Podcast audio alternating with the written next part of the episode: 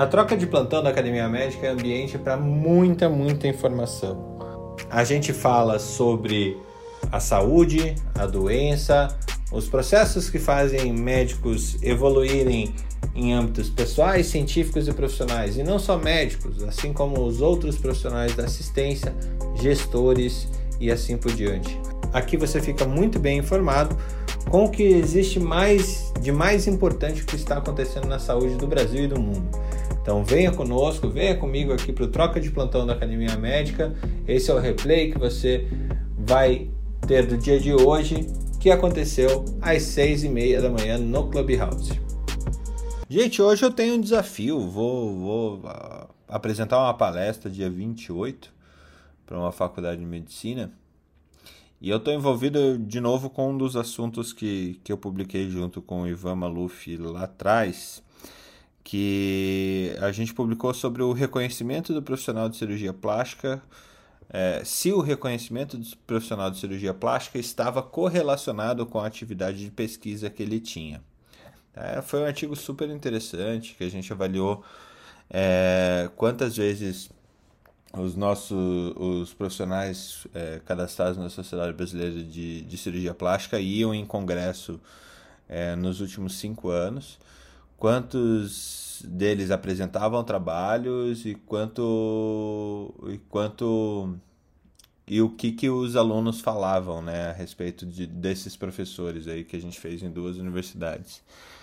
É, e a gente está pensando em fazer alguma coisa é, tentando medir as aspirações do acadêmico de medicina hoje, né? Em quem que ele se inspira, em quem que ele, como que ele tem essa inspiração, que que, que ele mira, quem que ele mira ser, né?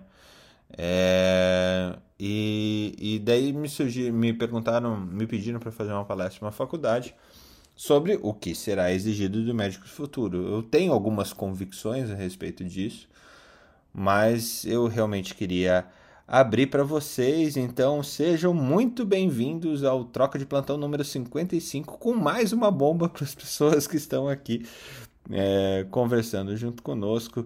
Ana, é, Ana Carolina Carvalho, Felipe Proasca, Carlos Bernini e Ana Panigassi, pelo menos começando com esse time, para responder ou para tentar criar algum alguma lista de competências mínimas é, do médico basal. O que a gente precisa de um médico para 2030. Se o cara entrou hoje na faculdade, ele vai sair especialista em 2030? Será que vai sair especialista em 2030? Mas quais são as competências que, que essa pessoa tem que ter? É, que hoje é apenas, às vezes, é um, um acadêmico de 18, 20 anos de idade, é, ou que um fenômeno que eu vejo crescendo muito, é, muitas pessoas entrando na medicina por volta dos 30, 28, 30, 32, é, como segunda formação. Isso tanto em universidade pública, mas muito mais, muito mais em universidade particular. Universidade particular, a gente está falando aí em 30% da sala, 40% de vez em quando, a medicina já ser a segunda formação. Não sei se vocês conheciam esse fenômeno, mas para você, Ana Carolina Carvalho, junto com as suas fofocas, qual quais são as competências aí desse médico do futuro? O que, que será exigido dele? Bom dia. E uma bomba para começar, né? Assim. A gente já tá ficando acostumado. Bom dia, Fernanda. Eu já tinha reparado, sim, nessa tendência né, das pessoas entrarem mais velhas na faculdade. Eu tenho até uma amiga que está fazendo medicina agora, com mais de 40. E eu, os residentes esse ano no hospital for, foram bem diferentes. Chegaram já de cabelo branco, sabe? Tem, tem algumas meninas, mas é, a gente recebeu pessoas mais velhas também e que tinham uma formação anterior, que fizeram medicina depois para mim foi uma surpresa que eu nunca tinha recebido residentes mais velhos. E o que eu acho de, que será exigido do médico do futuro, eu acho que ele vai ter que ter múltiplas competências. Então, ele vai ter que ter, além de um conhecimento sólido, né, de medicina nas suas múltiplas especialidades e também com um conhecimento é, que se atualize, ele tem que ter capacidade de se atualizar constantemente, porque a medicina sempre muda rápido, mas a tendência é que agora mude mais rápido ainda, então ele vai ter que ter essa capacidade de continuar se atualizando e ter mais conhecimento de gestão, de finanças, de como gerir sua, seu negócio, seu consultório. Acho que isso vai ser bastante importante também. E competências emocionais, é, de capacidade de relacionamento, de relacionamento com seus pares, de relacionamento com os pacientes. Essas capacidades vão ser cada vez mais é, exigidas. Acho que não vai ter mais espaço para aquele ah, médico estrela, eu sou desse jeito, minha, minha personalidade é assim, me aceite. Eu acho que as pessoas vão ter que ter cada vez mais uma capacidade interpessoal muito grande. É, isso acho que são as principais competências que eu imagino. O legal é esse imagino, né? Porque é, eu não sei se dá para ser categórico nesse assunto, mas é, eu, eu, eu, pensando, olhando a geração atual e, e um pouquinho do que você falou, assim, que eu concordo é, que não tem muito espaço mais para pro, pra estrela, o cara que é o brilhante sozinho e tal. É, é a gente vai ter que achar também um, um caminho de concatenar as necessidades é de ego da, desse profissional que está entrando na formação agora, com uma divisão do protagonismo também, né, Ana? Sim, e acho que isso vai acontecer cada vez mais. Muito bom. Temos fofocas? Hoje eu confesso que eu tô por fora, gente. Eu não consegui. Nossa, eu acho que eu peguei muitas hoje. Eu vou dar uma entrada até. Na verdade, a maior de todas é a da, é a da Indonésia. É, essa daí eu trouxe também. Você tá pulando a fila. eu sabia que você ia roubar, por isso que eu tô falando logo. Por isso que eu tô falando logo, porque eu sei que você vai roubar ela. Você tá muito Ana Panigassi hoje. Ó, oh, mas é, essa é muito legal, essa daí. Essa aí é um tapa no cara da sociedade. Ó, oh, eu vou falar. Você quer que eu deixe pra você, Felipe? Porque eu tenho bastante aqui, eu posso deixar pra você essa. Deixe essa, porque essa foi falado no troca de plantão número 3. Tá bom, eu deixo. E a agora vai dar um tapa. Agora, CNN, escute, porque a gente vai estuprar em 5 minutos.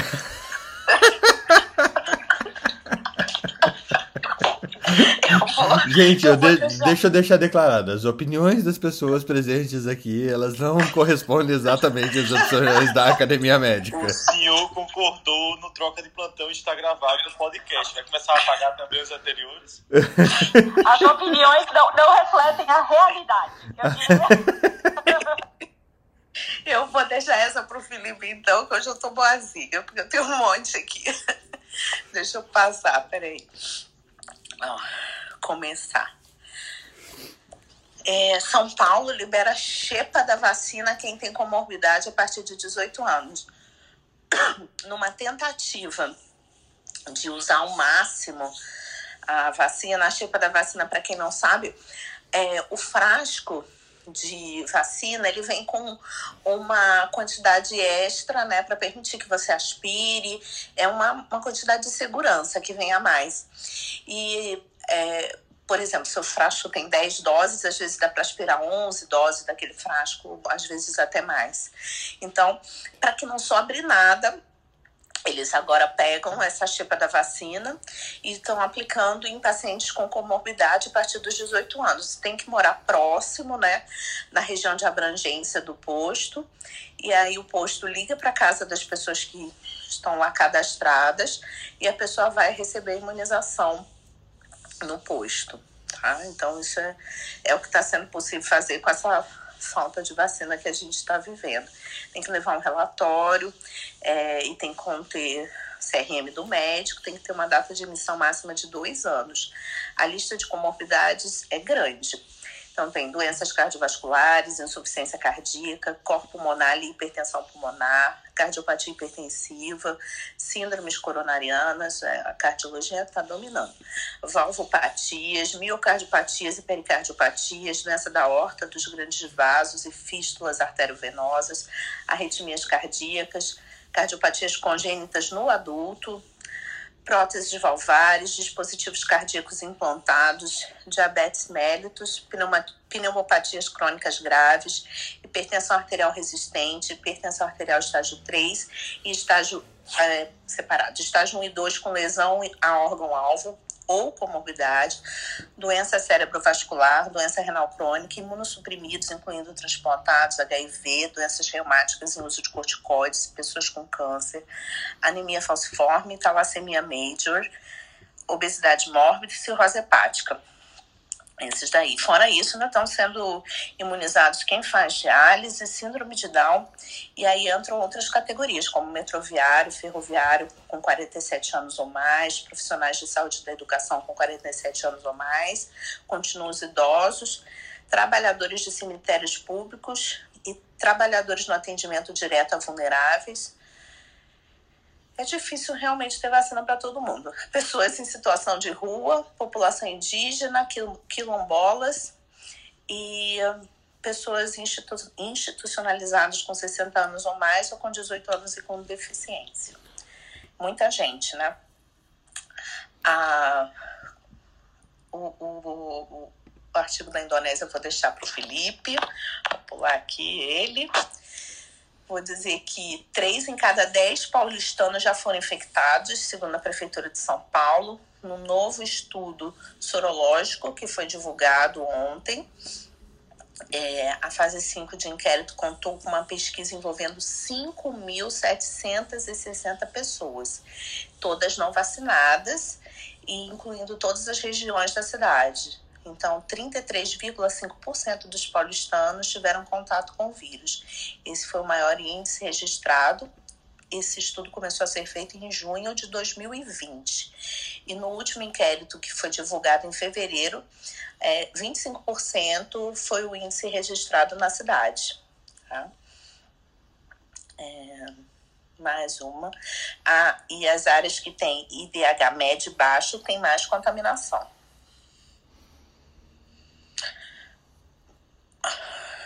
Nós estamos com 2.545 novas mortes, mas o Brasil tem o segundo dia de média abaixo de 2 mil. Então, pelo segundo dia consecutivo, o Brasil registrou uma média móvel diária de mortes abaixo de 2 mil. 1.944 óbitos em média nos últimos sete dias. Então, existe uma tendência de queda nos registros, mas o país ainda tem um patamar muito alto de óbitos. Uhum. Depois, se vocês quiserem me pedir, eu tenho por, por estado, mas é muita coisa para passar. Tem uma aqui, essa daqui eu só vou, vou jogar, vou acender o fósforo e vou sair correndo é, juristas e professores pedem ao STF que Bolsonaro seja declarado incapaz. Eles não querem que ele seja considerado criminoso, não, já estão dizendo.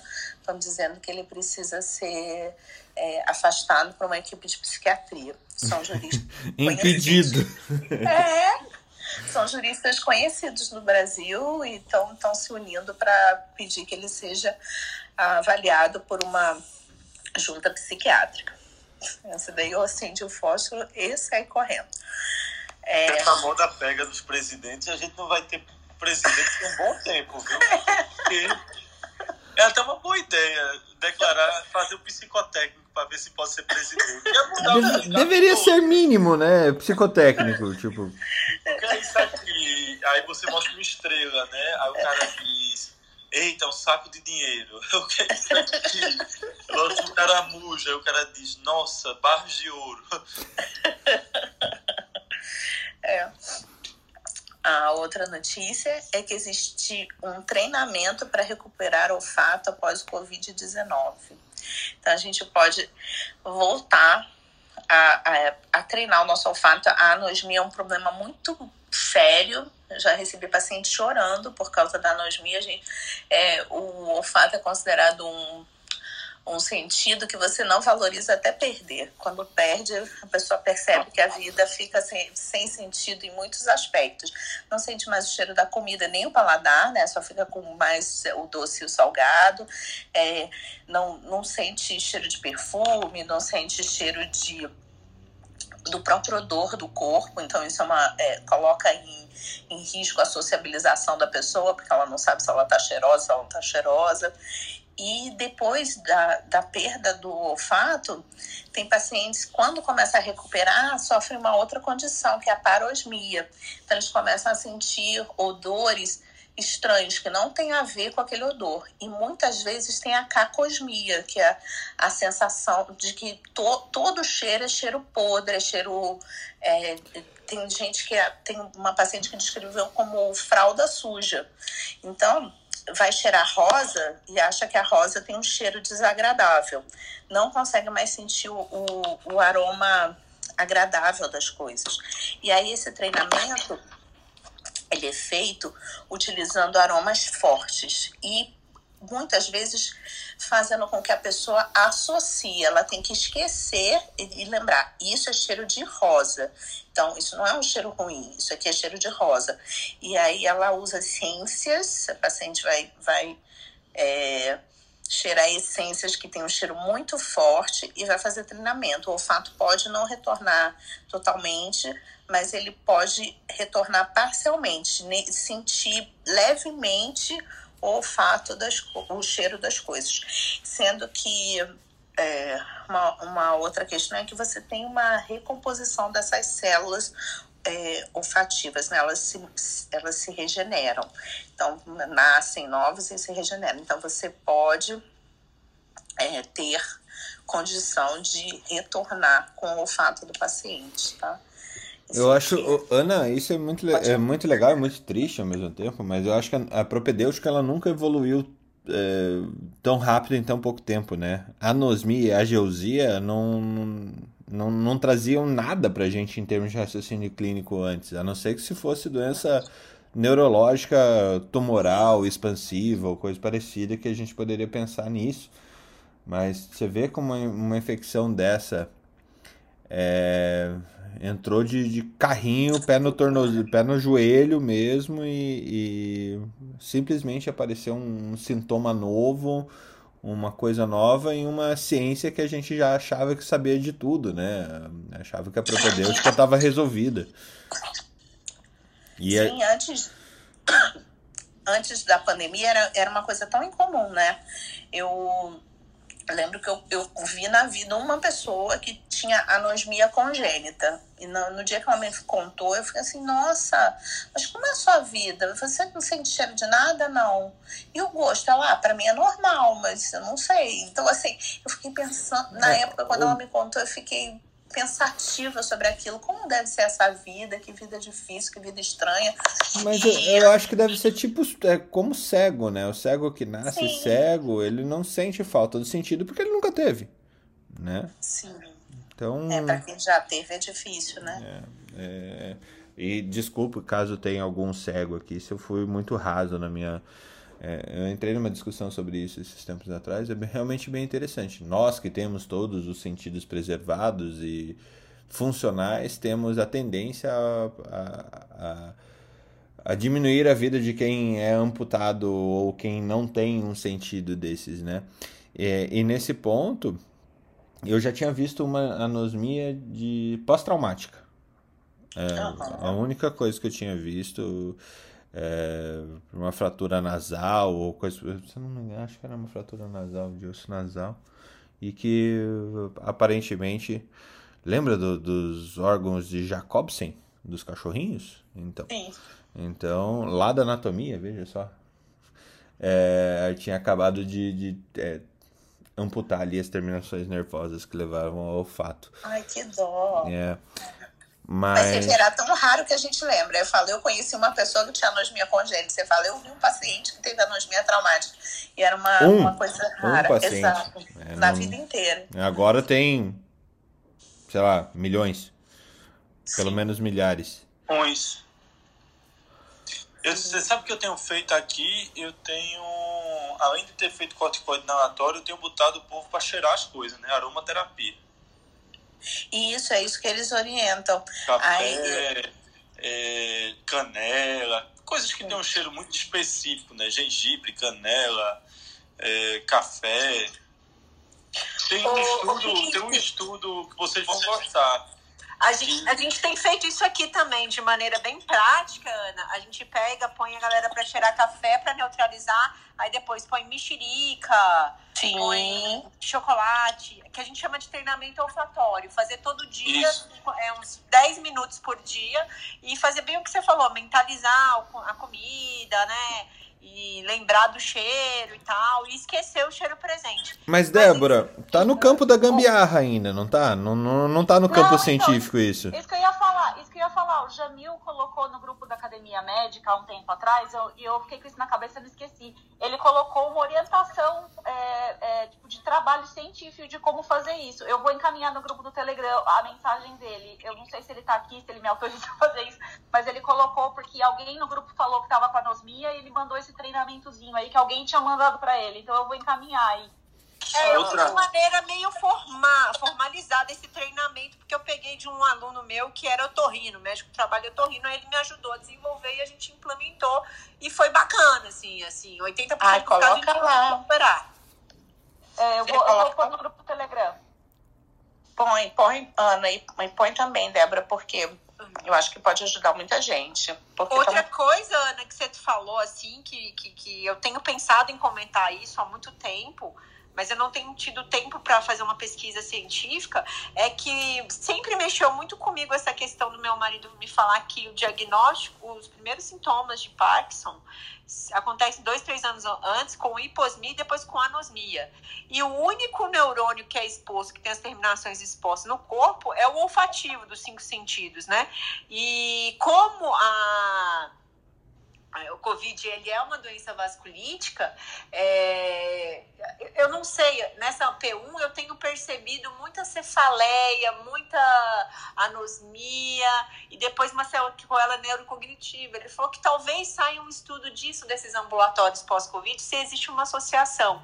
E que para isso ele de- que vai ter grupos randomizados que não vão se fazer nada, se usar. É... Ai, eu esqueci o nome que ele falou lá, do Nepizila, não sei se é esse. é- Ele falou o nome de um remédio lá que estaciona, outro antidepressivo, para ver o que, que vai acontecer, quem realmente de fato recuperou o olfato, quem não recuperou, é, quem que se adaptou, porque de- de- de é, geralmente quando você tem gripe, você perde, tem hiposmia, depois você recupera, você não tem uma alteração neurocognitiva. Agora, lá- já na Covid, você tem uma alteração de hiposmia, de anosmia, de parosmia, de cacosmia e persiste essa questão neurocognitiva. Então, acho que é uma coisa que a gente que vale a pena a gente estudar mesmo. Sim, é bem importante. Inclusive, os pesquisadores ainda não sabem se existe é, uma ação, eu tenho meu- minha, minha opinião, mas eles, eles não sabem se existe uma ação nas células peri-neurônio ou se é no neurônio. Eu acho que é no neurônio, mas eles, eles ainda estão estudando, porque se forem nas células peri-neurônio, é mais fácil de você recuperar o olfato.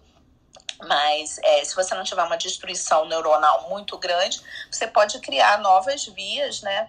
E conseguir manter essa, essa comunicação neuronal, levando esse olfato. Você tem que reaprender e criar novas sinapses, né? E aí você conseguiria é, recuperar esse olfato dependendo do grau de destruição que sofra.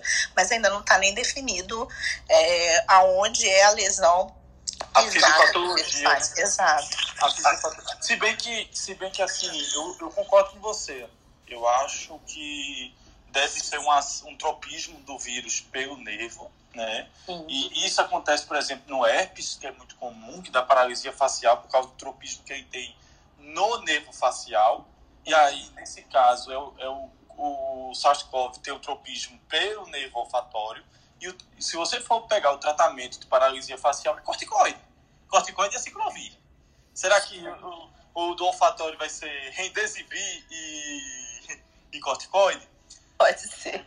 Ah, um, só um, um, um histórico, tem um grupo de Nova York que estava estudando usando cocaína para tentar reestimular o nervo olfatório em pequenas quantidades, né? Nossa, que doideira. Estimular várias coisas. Estimular várias coisas, né? Não só o nervo olfatório, né? Aí você tá sentindo o cheiro, tô sentindo o cheiro, tô vendo, tá, tá, tá show, show. E aí, como era antes? Um e agora dez, dez. O cabelo foi a dependência depois, né? Então, então, eles esqueceram dos estudos do Freud. Ô, ô, Ana, e o melhor não é nada, é você cheirou. Quem é o placebo? Cheirou açúcar. Você vai saber quem cheirou açúcar e quem cheirou cocaína só de olhar, né? Duplo cego não vai. não- duplo cego não vai rolar, não. Duplo olfatório, não é cego, né? É duplo anósmico. É duplo anósmico, mas Aquele cheiro de talco Johnson, né? Ai, deve, deve é duplo anósmico, né? Não é nem duplo cego, é duplo anósmico aqui. É isso. É, mas, é, ó, mas é isso mesmo, vocês escreveram, o estudo fala para usar grão de café, rosa, limão, eucalipto, são os, os, é, odores mais intensos, né, para fazer esse treinamento. E, para terminar, olha isso, o Brasil teria evitado pelo menos 5 mil mortes se tivesse aceitado a oferta inicial da Pfizer, segundo Pedro Halal, né, que é o é, epidemiologista da Universidade Federal de Pelotas. Então, como esse cálculo, ele, ele é o coordenador do EpiCovid-19, tá? O maior estudo epidemiológico sobre o coronavírus no Brasil. E pelo menos 5 mil, mas esse 5 mil, ele está levando, uh, tá levando em consideração a margem inferior da margem de erro. O cálculo dele é que 14 mil óbitos poderiam ser, ter sido evitados, com uma margem de erro variando de 5 mil a 25 mil, um intervalo, né? De 5 mil a 25 mil óbitos. Então, além disso, 30 mil internações de UTIs poderiam ter deixado de acontecer, com um intervalo de confiança variando entre 23 mil e 37 mil hospitalizações. Ele fez esse cálculo levando em consideração que um, é, um terço da população com anticorpos, letalidade do coronavírus de 1% e eficácia da vacina de 94%. Então, a gente poderia estar quantas pessoas poderiam estar em casa, né? Se a gente pensar em até é, 25 mil pessoas a mais no, junto às suas famílias, se a gente tivesse vacinado mais precocemente com a vacina da Pfizer. E essa era a minha última notícia do dia de hoje. É, e ainda eu tenho certeza que ele tá, que ele colocou lá embaixo. Mais estudos são necessários, porque os números é, dele ainda são, são baixos perto do que poderia ter sido e do que vai ser ainda, né? Mas a gente está falando de 5% das mortes, né? Porque ele não leva ainda nesse, nesses dados, ele está levando simplesmente em consideração a diminuição de número de novos casos e é, de complicações, mas ele não leva em consideração a diminuição da transmissão, porque se as pessoas estão vacinadas, menos ainda o vírus circula e menos mortes ainda poderiam ser evitadas. Ah, e além Mais do... mortes ainda poderiam ser evitadas. Se, se o negócio funciona à base do dinheiro, na hora que você pega todas essas internações aí, porque morte, morte é bom, né, para financeiramente falando, né? As pessoas simplesmente morrem. Mas na hora Ué, que você fala, teve gente falando que o brasileiro quer viver 120 anos, que folgado, quer viver muito. é, agora quando você pega internações em UTI, você falou 30 mil, uma internação de Covid em UTI que, que tenha bom desfecho, a gente está falando de pelo menos 30 mil reais. Né? 30 mil vezes 30 mil, a gente está falando de quanto? É de muito dinheiro, né?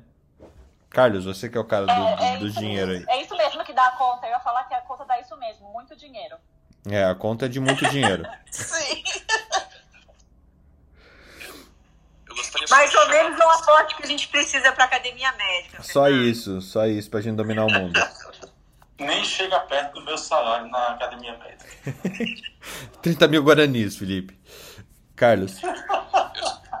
Eu só chamo atenção com relação a esse tipo de pesquisa que ela, é, ela falha, como todos os modelos, em prever o comportamento humano frente a uma nova é, variável decisório, né? Então, se você tem uma vacina mais cedo, será que o comportamento dos brasileiros não teria mudado de forma mais cedo e a gente talvez tivesse uma antecipação do pico e às vezes até piora disso?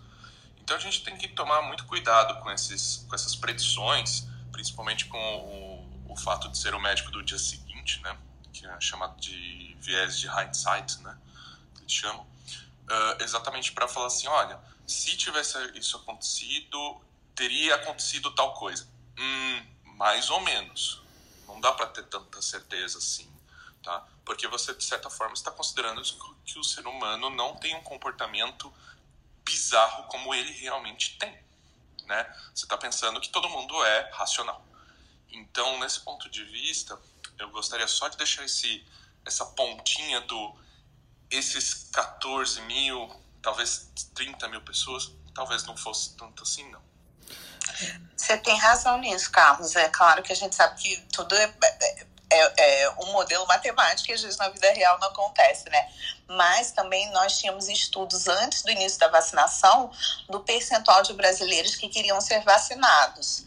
E era um dos percentuais mais altos do mundo mas esse número entraria, caberia dentro do que as das pessoas que queriam se vacinar, caberia, porque ainda é um número pequeno comparado com a população brasileira como um todo. Mas é muito interessante essa sua colocação mesmo, porque a gente tem que entender que o modelo matemático não é a vida real, né?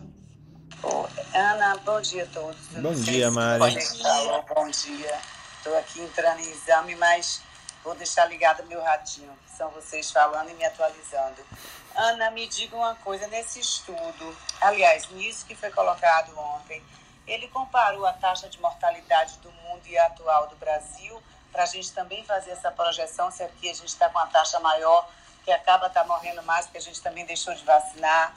Tem algum comparativo? Como é que está em relação aos países que é, é, é, não tiveram esse mesmo posicionamento do Brasil em relação a vacinas? Não, só fala da mortalidade no Brasil, não tem comparação com outros países, não. É.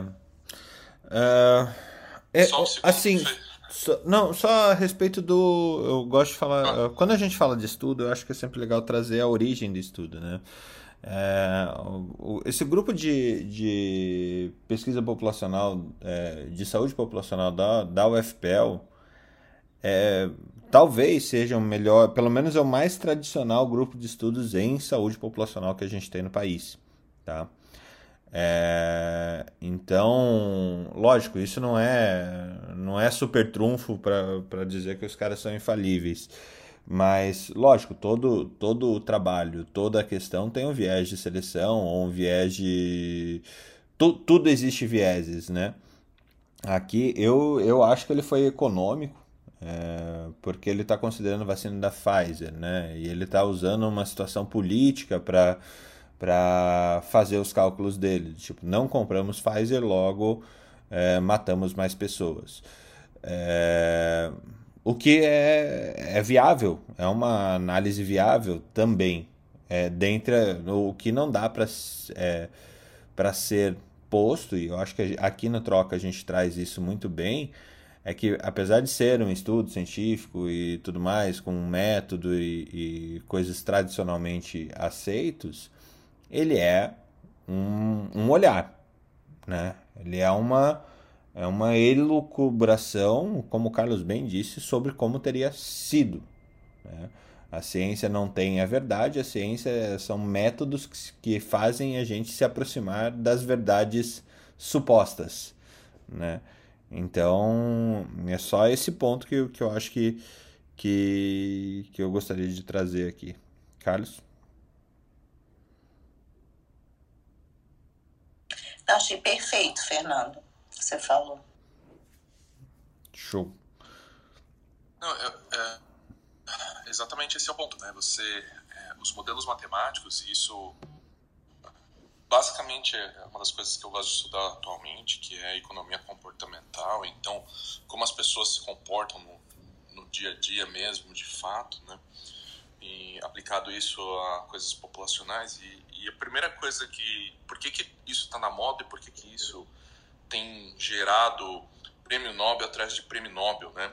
porque realmente assim os modelos matemáticos eles são é, é, eles acabam chamando de econs né na, na, parte de economia que são pessoas totalmente previsíveis e racionais né? Só que quando você vai ver mesmo o comportamento das pessoas é irracional. Então é, esse alerta que eu faço assim. Então a gente poderia ter salvado 4 mil se é, considerando que as pessoas que falaram que, que iam tomar vacina iam tomar vacina e teria tido o mesmo comportamento que tiveram que a gente observou.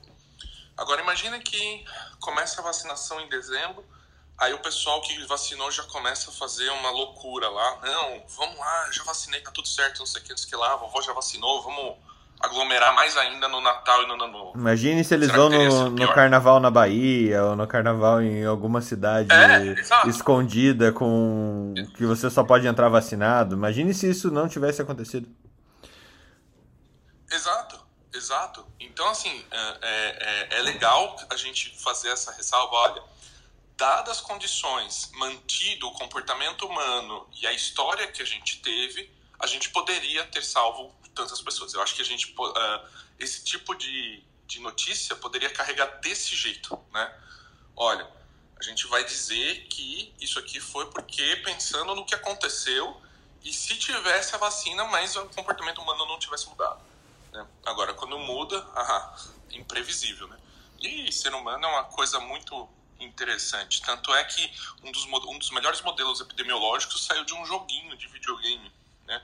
Aconteceu uma pandemia dentro do World of Warcraft. Tanto é que tem até artigos científicos que estudam isso. E é interessantíssimo perceber o comportamento humano. Perfeito. E agora, já que estamos em comportamento humano, é, o que será exigido do médico do futuro, tanto em termos de comportamento quanto de competências e desenvolvimento, Carlos? É, eu quero adicionar ainda uma pergunta aqui, é como que você vê uh, o cumprimento da base da medicina? Será que ela também vai ser exigida do médico do futuro? Ah, boas perguntas eu vejo da seguinte forma, tá? O médico, ele não sabe, mas ele está é, inserido num jogo chamado jogo de matching. O que seria um jogo de matching?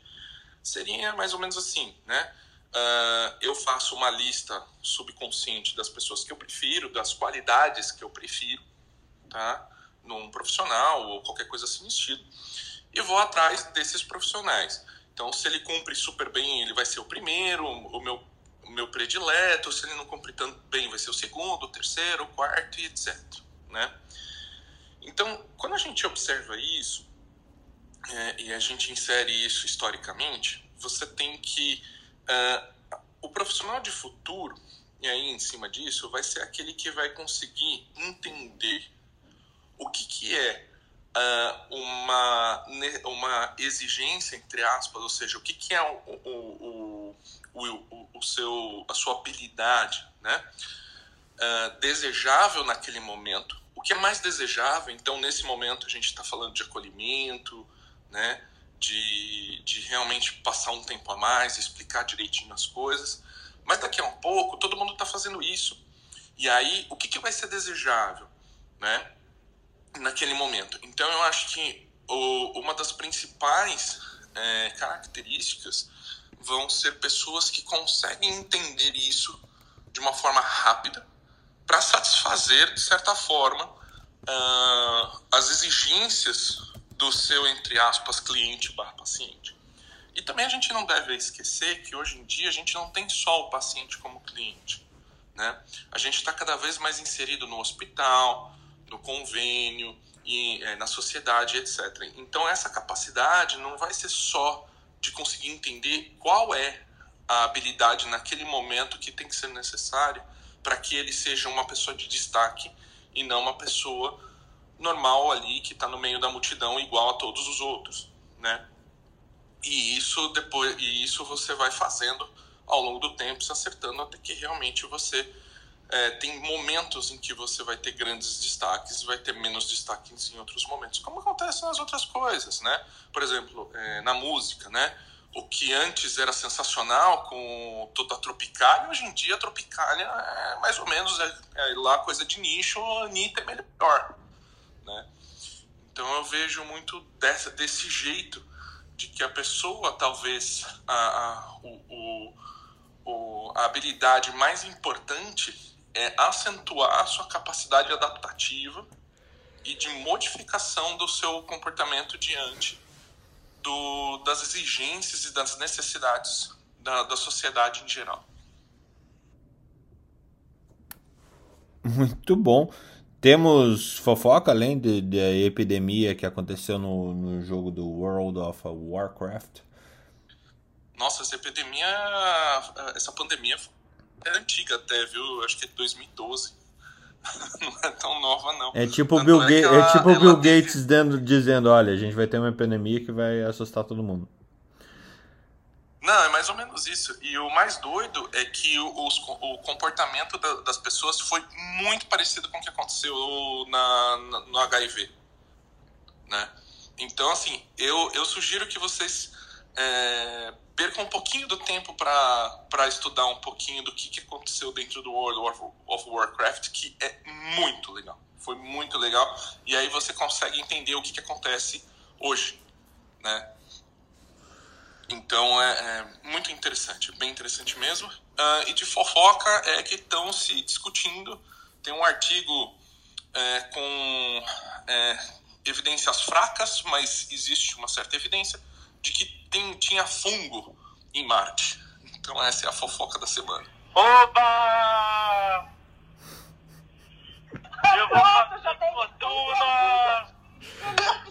Tem emprego até em Marte, Felipe. Já, não, ou, ou, ou já dá pra dizer, já dá pra ficar louco em Marte, né, Felipe? Não, vocês já assistiram Last of Us? Jogaram videogame? Playstation? Tem um jogo chamado Last of Us. É muito louco esse jogo. Acontece é, em Boston, né? O primeiro, né? É, que o, o, os fungos começam a contaminar as pessoas e transformar em zumbi, né? E aí modifica o corpo da pessoa, porque fungo é reino, né? Não é filo. Então ele sai modificando e muta. Quanto mais tempo exposto ao fungo, mais mutante você fica. Você vira uma colônia. Uma porque tem um... é, existe um fungo que faz isso na formiga, né? Eles tiraram a ideia desse fungo. Isso, é só comer a formiga certa, é só comer tanajura, que em breve a gente tá na mesma situação. Lembrei da musiquinha. Na Jura tem gíria pra isso, viu, gente? Le... Toma cuidado. É, lembrei da musiquinha. Nossa, como eu tô velho. já... Olhe, ou seja, jogue The Last of Us que você vai aprender sobre a evolução em Marte. Aí imagina, a turma vai pra Marte em 2030, 100 pessoas, em 2040 tá aquelas pessoas mutantes, ah, igual aquele filme do Schwarzenegger da década de 80, é... é, é da treta. Exterminador do Futuro. Vingador do Futuro. Não, não é Exterminador. É. Vingador. É Vingador do Futuro. Vingador. É. Não, é Vingador do Futuro. Não, é Vingador do Futuro. É, Vingador do Futuro. É que em inglês ficou Total Recall, né? É, Total Recall em inglês. Aqui no Brasil, Vingador do Futuro. A moça com três peitos. Aquela moça que tem três peitos. É, isso. É a treta. É perversão, né? Você já pensa na perversão, né? Falando aqui de filme e tal, e já vem falando de mulher com três peitos. Ô, treteiro. Ah, mas, é... teve uma artista né, que botou três, não teve? Vixe, teve. Maria. Quem que é a artista da Três Teta? Volta, volta, Ah, não lembro. É doida. Vamos, ó, se você... Se você é acadêmico de medicina e está escutando isso para saber o que, que vai ser exigido de você, é jogue Last of Us, tá? É, pelo menos é essa a dica do Felipe. Dois, é, certeza. Já, e você vai aprender bastante sobre fungo e contaminação por aí. Tá, agora segue você que você saiu, voltou, saiu, voltou e o que vai ser exigido do médico do futuro? Tem, outro jogo que fala a respeito de invasão fúngica barra viral também. Que é do. Resident é, Evil? Que é, o, é originado pelo Tom Clancy, que é Não, o, Resident Evil é o Distrito. Distrito, Não, cara, Distrito. Distrito 13. Cara, como é que Não, não vocês é o conseguem Distrito 13, tempo? é o cara? Distrito, é o jogo, The District. The District. Deixa eu baixar aqui no Playstation. É. É um Semana jogo onde opinião. você. É, Cara, esse jogo é muito louco, muito bom, muito bom mesmo. Muito bom. Felipe, o que será exigido do médico do futuro? Chefe, o que vai ser exigido são, só tem uma coisa. Cada vez mais a gente vai ficar conectado. E isso é uma realidade. E aí nós vamos ter que aprender a ter a empatia à distância. Se hoje, da frente do paciente, nós não estamos tendo esse impacto de empatia, isso é uma coisa que vem, cobrar, vem sendo cobrado do médico, porque precisa ser mais humano e precisa ser mais junto ao paciente, quando nós nos tornarmos 100% digitais, isso ainda vai ser pior. Lembre-se que quando você lê o, o físico, o que gerava toda a magia e a empatia era ele se tocar o paciente, sentir a energia do paciente e estar lá também curando o paciente. O próprio Taylor Cadwell, quando fala de médicos de homens e de almas, também fala disso.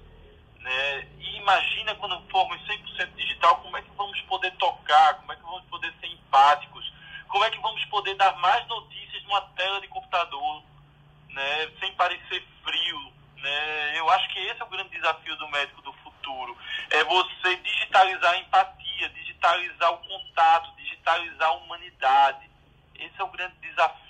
Não é fácil. A gente não, a gente não tem sido humano presencial, imagina digital. Então, Isso é maravilhoso que você está falando. Sabia que já chegou um paciente no meu consultório, eu fui palpar o abdômen e ele chorou, porque ele falou: meu sonho era que um médico colocasse a mão na minha barriga e nunca ninguém colocou. Olha isso, ele queixava de dor abdominal. Meu sonho é que você também me examinasse quando eu estivesse doente. Mas eu não consigo, você te vira distante, mas mesmo assim você consegue me trazer esse tratamento. É difícil. Aqui é Amazônia assédio frio, você veja só. Não, porque é muito difícil e isso me angustia porque eu, eu sou um cara que tem uma especialidade em infecção fúngica. E um dos principais marcadores para mudança minha de conduta é linfonodomegalia, hepato e esplenomegalia, porque isso leva a uma investigação bem mais ampla. E aí, ao, ao ser impossível eu realizar esse exame físico, isso me deixa numa situação muito ruim, entendeu? E eu fico pensando hoje, eu atendi uma paciente ontem de Minas Gerais, e ela tinha sintomas sugestivos de histoplasma e eu não podia tocar ela. O que é que eu fiz? Eu pedi, é, ela vai para o consultório presencial de um amigo meu, que vai fazer um exame físico, que vai me passar um relatório do exame físico dela. Mas ela ficou maravilhada com a ideia de eu, de eu ter a preocupação de que alguém iria examinar ela. Muito importante Porque Pô, tá aí, tá aí uma coisa. Tá aí um, um, podcast que o pessoal do CFM podia ouvir, né? Já que eles estão falando, estão regulando a telemedicina e falando sobre regionalidade. Mas o que eles não conseguiram conceber nessa regionalidade da, tele, da, da telemedicina é a criação de redes de colegas que podem se apoiar nesse diagnóstico. E isso, nesse cuidado. Então, é isso que a gente tem feito, sabe? De alguma forma. Eu, eu gostei muito que a Oncoclínicas, ela tem tido essa preocupação de que, assim, o, a, eu tenho recebido pacientes encaminhados de outro estado por telemedicina que o cara fez o exame físico e mandou para mim. E ainda manda assim, você quer mais alguma coisa? Mas veja como está sendo complexo agora a riqueza de um exame físico que você tem que fazer para poder mandar um encaminhamento desse porte, né? E isso é uma responsabilidade de quem encaminha. Isso é uma responsabilidade de quem encaminha. Ele vai ter que descrever ricamente um exame físico, né? E aí vai ter que tocar muito abdômen, né? Não é fácil e isso é uma para você imaginar hoje a o exame físico vai ser muito mais demorado, porque a descrição tem que ser perfeita. Você não pode ser direcionada. Porque o cara que vai é, é, ver depois vai ter uma outra dinâmica do que vai imaginar e aí vai ser altamente dependente do relatório que você vai mandar. E isso vai mudar a conduta. Verdade. Isso vai mudar a conduta. O nível de, o nível de confiança. O nível de confiança interprofissional ele vai ter que ser é... Não, e por isso que eu mandei para alguém que eu confio, né, Fernando? Assim, eu, eu disse, olha, você vai para tal pessoa que ele vai lhe examinar entendeu? Para eu poder ter um posicionamento da conduta. E aí a, a treta está lançada, né? Quem que falou a sorte está lançada? É, é, Júlio César, né? Hum. Treta Jacta Est. Treta jata esta. Carlos. Não, eu ainda tenho. Eu gostei muito ah, da sim, ideia. Felipe. Imagina, não, sem problema. E- Não, não, não, não, não. É que isso- eu ia falar das fofocas, mas pode ir falando, pode ir falando. Não, eu gostei muito. É, gostaria só de deixar o ponto de todas essas coisas vem sempre a pergunta no final das contas que é, o, que é a principal pergunta do Newton, que é quem é que paga essa conta? Pensei nisso também. Mas vamos, vamos criar o problema para depois resolver, Carlos, como tudo nessa vida. Outra ainda- do certo é quando cruzarmos o Rubicão, aí falaremos sobre isso. É, quando, quando a gente chegar lá no propedêutica- quando chegar lá na- no barqueiro, Eu- na beira do stick, você vai olhar pra cara da gente, em vez de pedir a moeda, ele vai pedir um exame físico. É, eu, acho, eu acho que a gente ainda é, tem muito a evoluir na propedêutica. Que a gente não terminou. Como será que, sei lá, fazendo lucubrações aqui, como é que será a propedêutica armada com é, visão ultravioleta? Como será a propedêutica armada com detector Geiger? Coisas que a gente nunca pensou. Muito bom. Muito bom. Não, é o que eu, o que eu ia trazer aqui, né, para apimentar um pouquinho é a gente vai o ultrassom vai ser um, o exame físico eh, da da medicina do futuro, né? Isso a gente, mesmo porque a máquina vai ajudar a gente de várias formas, concebendo aí que a gente vai diminuir, vai piorar na, na formação básica e na formação de investiga investigação propedêutica desarmada. É, então, um ultrassom ultra conectado pode nos fornecer vários insights aí de exame físico é, para esse futuro e ultrassons cada vez mais baratos, baratos e portáteis, né? É, fico pensando ah, que ou a gente vai ter médicos técnicos em exame físico à distância e o cara só está ali para fazer exame físico enquanto o ultra especialista está lá. né? O cara se especializa em fazer exame físico e ser a, a mão, é, os sentidos do médico ali na distância, mais o, o operador do ultrassom. É, enquanto o especialista, o cara do diagnóstico está à distância. Estou viajando aqui, tá, gente? Mas são viagens possíveis. Ou a gente abre mão do domínio do ultrassom e os outros profissionais também vão poder fazer isso. É, vão poder operar a máquina. E aí, isso é um problema aqui no Brasil, não é um problema nos Estados Unidos, não sei como que é esse problema na Europa. É, Felipe, as fofocas? Se eu não ouvir essa fofoca da Indonésia logo, eu vou ter um infarto. Mas deixa eu Só queria falar uma coisa disso. Na sala que a gente fez com a enfer... da enfermagem, a enfermeira até colocou que ela se colocava à disposição para e que ela achava que a categoria da enfermagem poderia fazer exame físico à distância para telemedicina, que eles sabiam fazer bem. Claro que a gente sabe que é diferente o exame, mas pelo menos assim, uma coleta de sinais vitais e alguma coisa mais necessária elas poderiam fazer. Foi isso que ela colocou aqui no nosso troca. O problema disso tudo é normatizar frente à quantidade. Se, se a gente já reclamar a quantidade de, de, de faculdades de medicina, de faculdades de enfermagem, então, meu Deus do céu, e com a qualidade que vai do, do putz ao. É, dá pra fazer alguma coisa legal. Sim, teria que normatizar, com certeza. É para futuro, é só uma ideia. Adorei, adorei a escala, Eu gosto- Carlos. eu Putz. Ao- desculpa é. entrar, mas eu gostei dessa escala do Carlos agora. Ó, é, putz, é. Dá pra fazer alguma coisa. Felipe, por favor, traga a notícia da Indonésia. Vamos lá, veja só. Essa nossa canção. Veja, a gente vem falando desde o começo da, da diferença das vacinas. A gente já conversou sobre isso desde as primeiras trocas, né? Que a gente, dizia que o grande erro do governo federal foi ter apostado todas as fichas em uma única vacina, em vez de ter feito vários pedidos de compra de várias vacinas. Esse foi o problema. Naquela época, ninguém sabia qual prestava. Ninguém sabia qual prestava. E aí, a AstraZeneca, na época, era mais promissora. Ela tinha uma data de entrega para novembro, enquanto as outras só tinham uma data de entrega para 2021. E ela era um indutor viral, tinha todas as características de uma grande vacina. Então, se apostou todos os ovos nela. Esse foi o erro. Porque o que acontece? Vem o mundo real. E aí a nova tecnologia de vacina de RNA da Pfizer se mostra muito mais promissora. Nossa, mas lembre-se que os Estados Unidos tinham comprado todo o estoque da Pfizer, então a gente não teria Pfizer em 2020 mas poderia fazer compras para 2021. Só que se apostou em quê? Em todos os ovos na, na AstraZeneca. E aí, quando a AstraZeneca atrasou o estudo em cinco meses, o discurso do governo mudou radicalmente, porque eles perderam a, a maior forma. Já imaginou se o Brasil vacina todo mundo em novembro e dezembro? O cara a boca no mundo?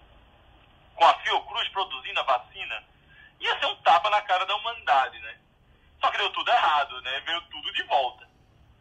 E aí aguenta porrada agora. E Dória se posicionou e apostou as fichas dele na vacina da China, gerando toda aquela confusão e até politização da vacina. Mas se não fosse Dória, a gente não teria iniciado a vacinação no Brasil tão cedo. E aí o que, é que acontece? Começam os estudos em vida real. A Turquia tinha já mostrado excelentes resultados da Coronavac na população, melhores até do que tinha sido o estudo do Butantan. Ah, mas o grupo da Turquia era pequeno. Tá bom, verdade. Só que aí vem a Indonésia. Gente pra burro. Mais de 185 mil vacinados no estudo, o maior estudo da Coronavac até o momento. E aí adivinha o que acontece? Ah, e a Indonésia tem variante da Índia. E aí adivinha o que acontece? A Coronavac tem excelente resultado e eficácia de 98% na Indonésia. Isso é, não é um tapa, é um estupro coletivo né, dentro do contexto das vacinas. Porque a Coronavac começa a mostrar uma eficácia que outras não têm e pegando variantes. O que joga agora a pressão para cima da Europa, que apostou contra a Coronavac. Assim como ah, os Estados Unidos e o, e o próprio governo federal.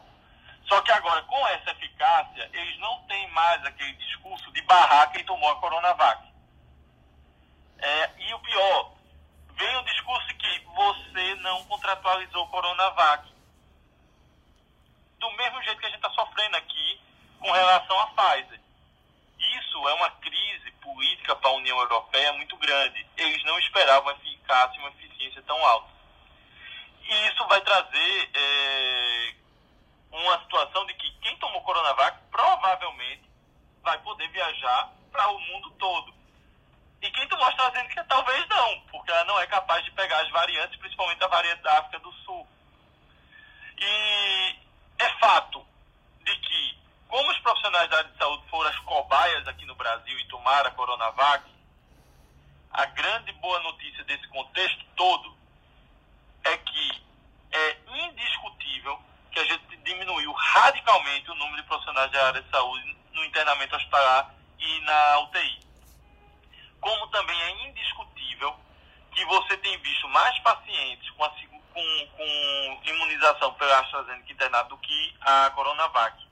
E agora a Indonésia traz isso em números do impacto que é a Coronavac dentro do seu contexto operacional com a Indonésia sendo uma ilha aglomerada, gente pra cacete, variante indiana, todos os requisitos de crueldade que a gente precisava para um, um teste em vida real. O fato é, vírus inteiro, como a gente já falou anteriormente, tem capacidade de pegar variantes que possam surgir por spike, que é o caso da, da coronavac, da, da, do coronavírus. E agora a gente tem a confirmação disso. O fato é, quem foi atrás da Coronavac hoje está rindo. Né? E de felicidade, não é de nervoso. E que bom. É, eu espero sinceramente, eu entendo que isso não é uma competição de qual vacina é melhor. Eu espero sinceramente que a AstraZeneca seja sim efetiva para uma série de variantes. Mas eu não. Né, mas assim como espero que a Coronavac mostre o resultado que ela mostrou agora, muito melhor do que a gente imaginava. Como eu também quero que a Sputnik mostre o mesmo resultado. Mas eu só vou ficar jogando flores para a Sputnik quando ela mostrar o mesmo resultado. Ah, só para terminar,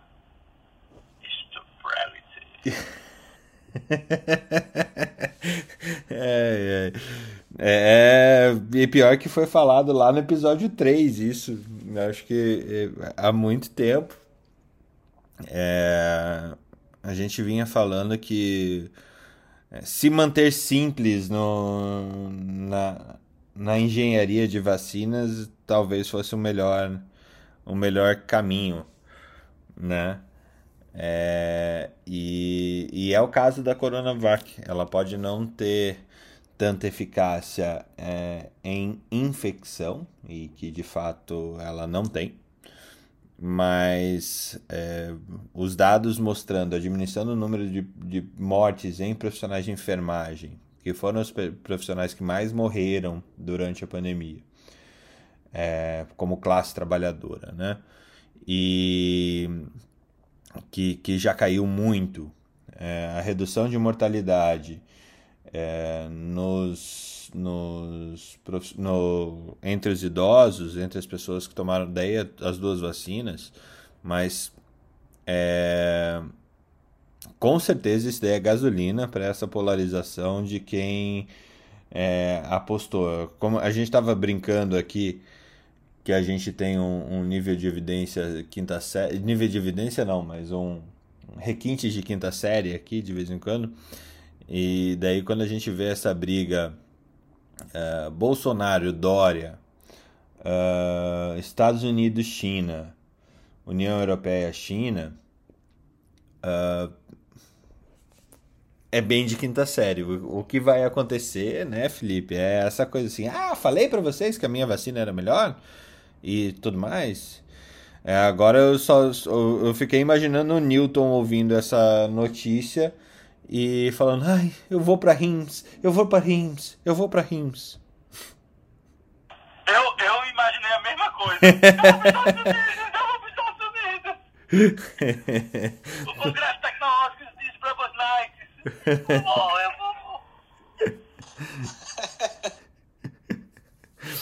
Ana Panigassi, você que, que, que foi para o topo da medicina, voltou para a inovação e agora está na, na pesquisa clínica científica mesmo. Para você, é, o que, que você pensava que era um médico de futuro, o que você é e o que, que vai ser exigido do médico do futuro? Bom dia, gente. É, hoje foi, eu achei incrível todos os, os, posicionamentos que o pessoal colocou aí. Eu acho que realmente tudo isso está relacionado com o médico do futuro.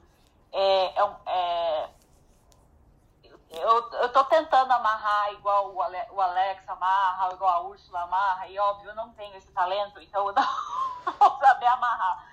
Mas eu acho que essa interação de todos esses. Uh, não só das coisas que a gente já tinha, já tem que ter desde já, que é as ciências básicas muito firmes, as, a fisiologia, a patologia muito firme na nossa cabeça, mas também esse, essa coisa de a gente conseguir é, é, é, fazer essa interação de gestão, de inovação, de é, e, e, e, o papel do médico ser expandido. É, eu, eu, realmente eu não, eu, não, eu não, não sou boa igual eles de, de tentar amarrar tudo junto. Mas eu acho que hoje foi a gente conseguiu tocar em todos os assuntos que na minha cabeça são importantes para o médico do futuro. Eu acredito que a interação de equipe é, é, é assim para mim, né, do que foi falado é o mais importante. É a gente valorizar os outros profissionais da equipe, a gente entrosar o pessoal da TI, o pessoal da engenharia, é, gente que a gente normalmente não pensa como parte da equipe, cada vez mais tornar eles parte da equipe é, e trabalhar todo mundo junto, né? Então eu achei que foi super legal, foi incrível as, as, as colocações hoje e, e, eu, queria, eu queria ter esse poder de síntese para amarrar, mas não tenho. Bom, uh, esperar a Matrix 4 para ver a síntese, né? É, a síntese, se for. Eu tô, há 48 horas chove em Recife, sabe? 48 ah. horas. Eu não sei se é o Godzilla vindo eu tô com aquela sensação é que tem Godzilla vs Kong, né? Já começou no mundo lá fora e não começou a transmitir no Brasil ainda. Mas aqui em Recife, alaga no nublado, né? E tá chovendo há 48 horas. E a minha impressão, é, você sabe, Ana, como é, é, o problema da regionalização. A gente tem muito ainda leptospirose aqui. E por causa do saneamento básico e tudo mais. E aí a gente está falando de medicina do futuro e eu estou esperando sete dias para começar os casos de leptospirose e enchendo os hospitais misturados com Covid.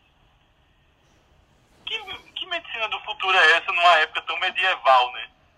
Eu, alguém colocou uma piadinha, um tweet, né? Ai, adoro esse pessoal pegando dengue agora, porque volta para as raízes, faz uma coisa culturalmente muito mais brasileira, né? Pegar dengue em vez de Covid. É, é o clássico com o novo, né? É o clássico é, e não, a novidade. É meio, é meio vintage. É uma coisa culturalmente muito mais, entendeu? Muito mais relacionada ao Brasil do que Covid. Alguém colocou esse tweet de brincadeira, óbvio, mas é, é bem isso mesmo. É, é, é, ainda mais depois que eu mudei para Europa, mudei para Europa e aqui o conceito de favela, de é, é, completamente diferente, né? E isso é tão básico, né? É, você falou tudo, Felipe. É, você quebrou minhas pernas. Quebrou minhas pernas. Você ficou loura, ficou falando menos, tá vendo? Fiquei loura? Aparece, pelo tá menos. Não, eu é. cortei os loiros. Eu cortei, cortei o cabelo. Cortei o cabelo ontem, depois de dois anos sem cortar o cabelo. Ah, que delícia. É, o fim do lockdown, tá acabando o lockdown. Imagina o Jéssica latínica. É, tá Estranhando. É. Tem fofoca, Ana? É, vamos lá, fofoca. Então, ah, vocês estavam falando da anosmia. É, a minha mãe teve uma anosmia transitória é, por seis meses depois de uma sinusite maltratada. Ela foi, sabe essa coisa de tratar a sinusite básica? Pois é, ela ficou com anosmia por seis meses, foi virada do avesso e foi muito difícil, viu? Hoje ela tá, recuperou, passou, mas é, realmente é, é, é, é, uma desgraça ficar com anosmia. É, é muito difícil mesmo. Por isso não tratem sinusite quase. Uh, será que essa sinusite não foi causada por um coronavírus regional que não era tão infeccioso assim? Só agora a gente está percebendo que o coronavírus dá anosmia. Vem a pergunta. Carlos, ela teve essa anosmia faz uns 5 anos, mais ou menos. Eu espero que não tenha sido Não, porque o coronavírus ele é presente no mundo todo, nos mamíferos, né? Como um todo, principalmente em animais domésticos também tem. É, teve uma epidemia em São Paulo na década de 80, morreram mais de, de 20 mil cachorros de coronavírus. Sabia? Exato. Agora imagina só que talvez esse, essa seja uma. É, é, essas infecções, entre aspas, que a gente pega e que a gente vai lascando antibiótico, não sei, sei que lá, será que não, não começa é, as perguntas? Será que isso não, não vem de origem de um vírus mutante? Felipe Ana, por gentileza. Ah, pode ser. O vírus vai modificando e altera o tropismo também, né? Isso acontece.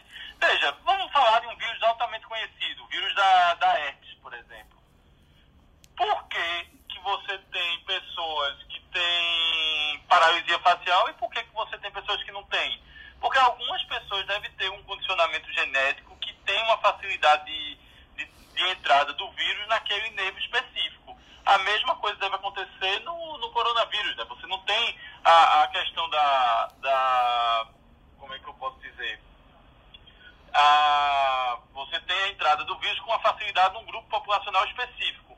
Aí vamos pegar outro vírus de coroa, que ataque é, também o trato respiratório.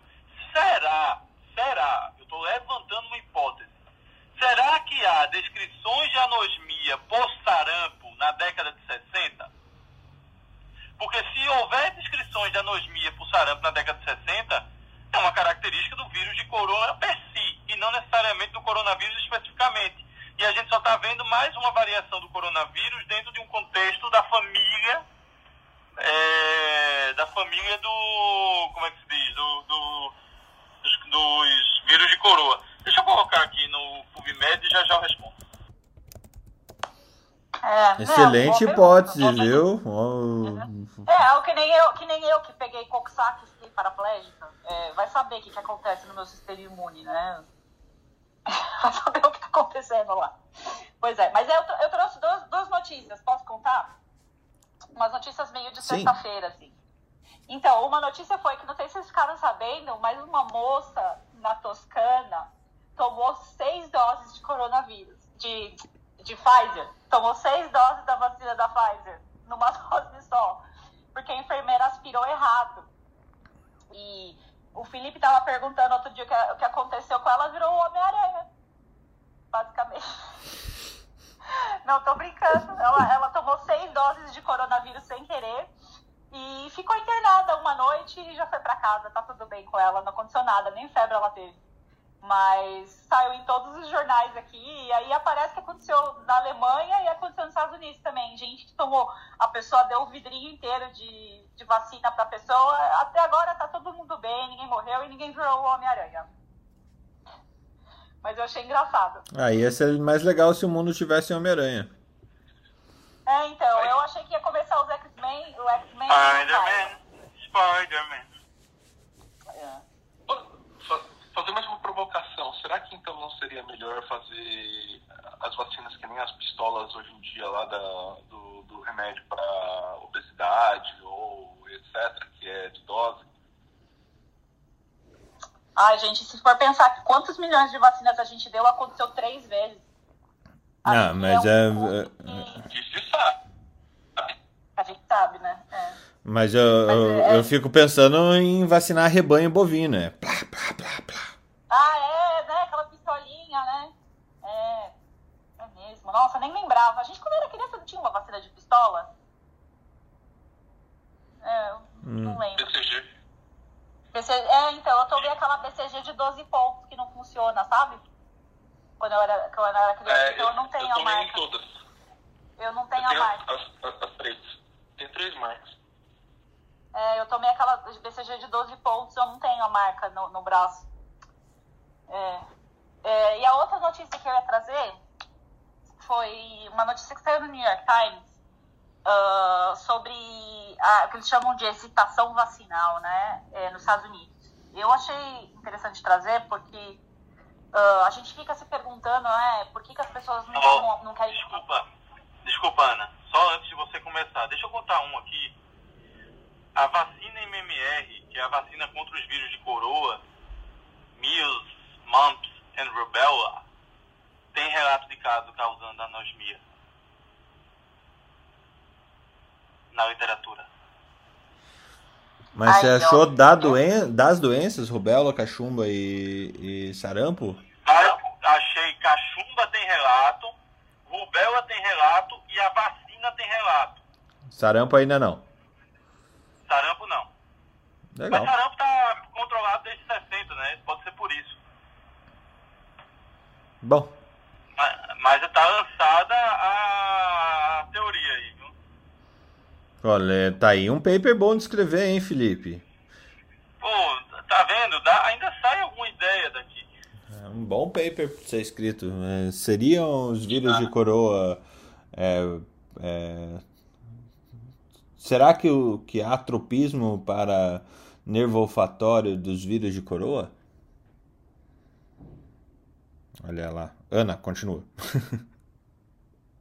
Então, voltando, é, a gente, a gente fala, fala bastante sobre fake news e polarização é, política por causa da vacina, por que as pessoas não acreditam na vacina. A gente, tem, a gente não tem dados, eu, eu pelo menos não tenho visto dados firmes do Brasil, mas tem esse dado aqui do americano e eu pensei de trazer como uma. para a gente pensar um pouco, né? Então, é, o censo americano fez um levantamento e aparece, aparentemente é, tem 28 milhões de pessoas que falaram que não vão tomar vacina, 16 milhões de pessoas que estão em dúvida, que ainda não sabem se vão tomar ou não, mas tem 30 milhões de americanos adultos que são pessoas que querem tomar a vacina, mas que não conseguiram tomar a vacina ainda. E esse grupo é o grupo que eles estão focando bastante para tentar trazer essas pessoas para tomar vacina e entender por que, que pessoas, essas pessoas não conseguem tomar vacina. Então, é um grupo extremamente heterogêneo. É, tem tem, tem é, gente com deficiência, então tem, tem, tem dificuldade de ir aonde a vacina está, tem é, gente com, com problema de faltar no serviço, que nos Estados Unidos a gente sabe que não é igual no Brasil, e a preocupação das, dessas pessoas não é nem faltar para tomar vacina mas é faltar no dia seguinte porque teve efeito colateral. E o que, a, o que essa pesquisa tenta organizar é que eles veem que tem, tem populações extremamente vulneráveis que não conseguem ter o acesso à vacina por barreiras estruturais.